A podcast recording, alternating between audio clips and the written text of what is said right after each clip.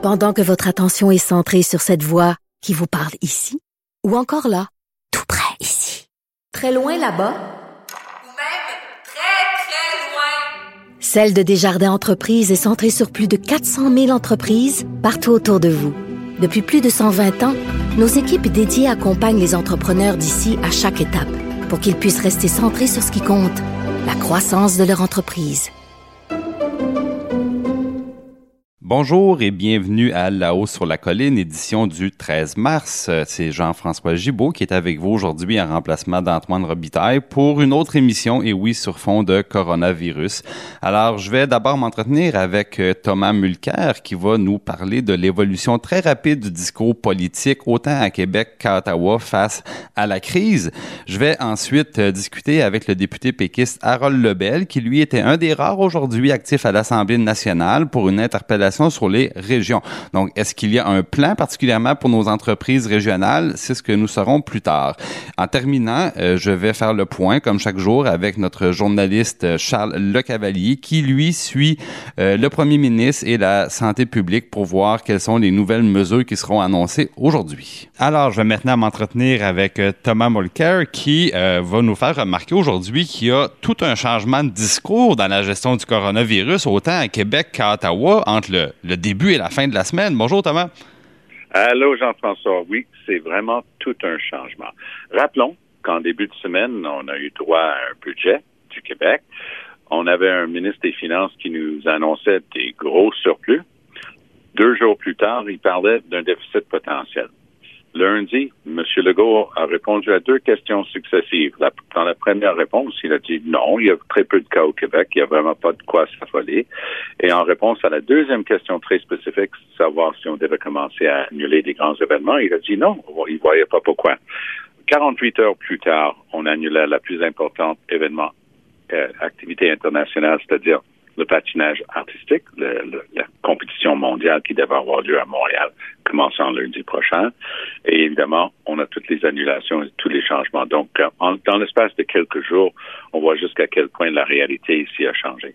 Ben, la réalité a changé complètement et ça montre à quel point ça, ça nous prend par surprise, dans le fond. C'est qu'au au niveau de la santé publique, on se rend compte qu'on on connaissait mal les processus par lesquels la, la, contagion, dans le fond, euh, va migrer, se promener d'un pays à l'autre. Et puis, euh, on a compris soudainement que c'est pas parce qu'on a seulement quelques cas qu'il faut attendre d'en avoir des centaines puis des milliers. Et là, la, la, la panique a un peu pris. Et puis, euh, tu as tout à fait raison, Tom, de nous faire remarquer que on présente un budget au début de la semaine. Budget qui, en passant, n'existe plus. Hein? C'est comme, c'est comme s'il avait jamais été présenté. Et hier, M. Legault discutait déjà avec les partis d'opposition, euh, dans, le fond, disons, de, rallonge budgétaire ou de mise à jour. Écoutez, les, les crédits, les dépenses du gouvernement sont même pas adoptés et on parle de recommencer le travail. C'est quand même pas rien.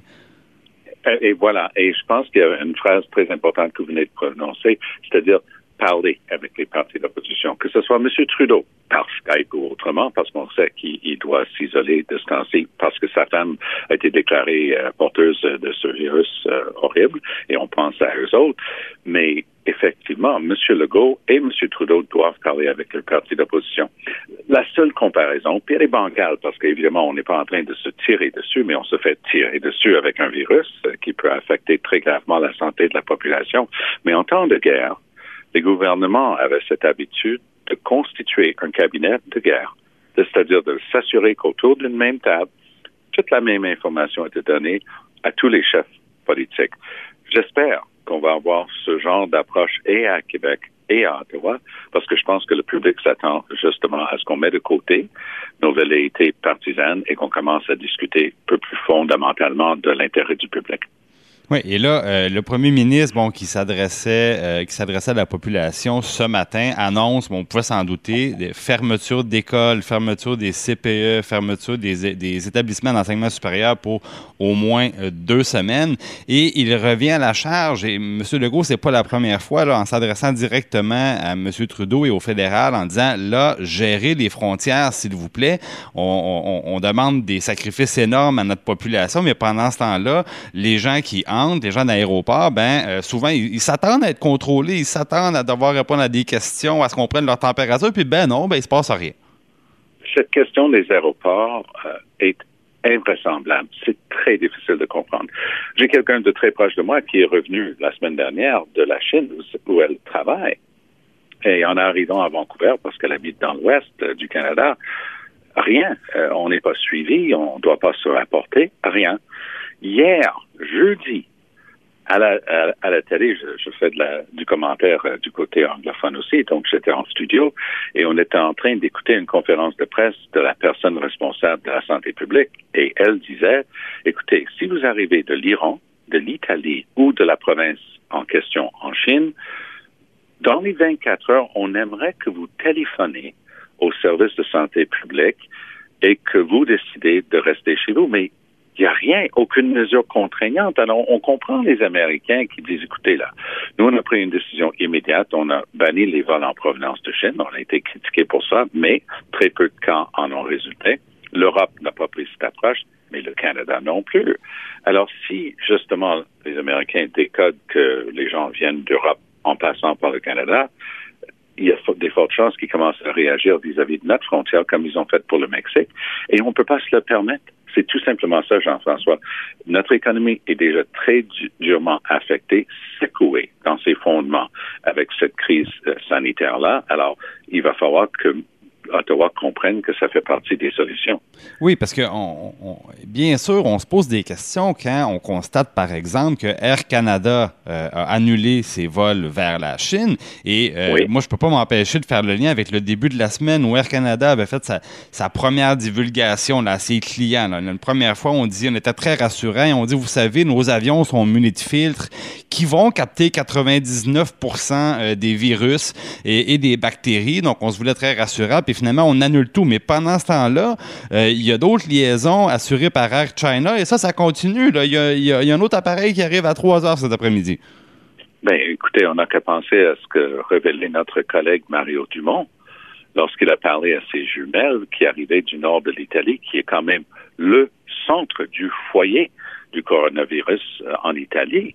Elles ont débarqué d'un vol direct d'Italie à l'aéroport euh, Trudeau, l'aéroport d'Orval, mercredi. Puis on leur a même pas posé de questions. Euh, c'est estampé, vous arrivez, ça va bien, bon, euh, bien. Mais elles avaient, elles ont décidé de se mettre en, en, retrait pendant une quinzaine de jours. Mais les autorités sanitaires, les autorités frontalières, ben, on les regarde et on dit tout va bien. C'est une couple de questions comme ça. Écoutez, cette même personne qui travaille en Chine m'a envoyé une vidéo. Elle est en taxi. Pendant un court trajet de taxi, arrêtée deux fois par des autorités de santé, dûment habillées pour se protéger. Il faut baisser la fenêtre. Ils prennent la température du passager. Donc, eux, ils n'ont pas niaisé avec ça. Ils ont su tout de suite qu'ils étaient avec une vraie crise de santé publique, ce qu'on appelle aujourd'hui dans le langage de, l'Organisation mondiale de la santé, c'est une, une pandémie. Donc, on est rendu là et il faut agir en conséquence. Bon, maintenant, Tom, euh, on annonçait aussi à Ottawa que les travaux parlementaires sont suspendus. Moi, ça me, ça me surprend un peu. Euh, en temps de crise, euh, on, veut voir nos, nos dirigeants être présents, être actifs, nous, nous rassurer. Est-ce que c'est la bonne solution de dire on suspend les travaux de la Chambre des communes à ce moment-ci? Ça surprend, mais ça se comprend. Parce que si un groupe de 338 personnes au pays qui rencontre un nombre incroyable de gens tous les jours, ce sont bel et bien des politiciens, et ils sont en train en fait, de prêcher par l'exemple, parce qu'on ne peut pas dire, ben, fermer les cégeps, fermer les CPE, fermer les écoles Marat, et en même temps continuer de, débattre euh, comme on avait une période de questions hier. Mais l'autre côté de cette médaille-là, à mon point de vue, Jean-François, c'est l'obligation de M. Trudeau à Ottawa, de M. Legault à Québec, de tendre la main et de dire, écoutez, on ne siégera pas. Par contre, on va avoir des moyens de garder la communication et je vais vous faire une séance d'information, un briefing, comme on dit, tous les matins en vous mettant complètement à jour de l'ensemble de la situation. Je pense que si on fait ces deux choses-là, on est en train de communiquer au public qu'il y a une raison pour laquelle tout est fermé, parce que même le Parlement est fermé. Si le Parlement devait continuer, je pense que le message aurait été c'est grave, mais pas si grave. Il aurait pu avoir une forme, une forme d'incohérence. Merci beaucoup, euh, Thomas Mulcair, d'avoir été avec nous. Allez, au plaisir, Jean-François. À la prochaine. Bonne journée.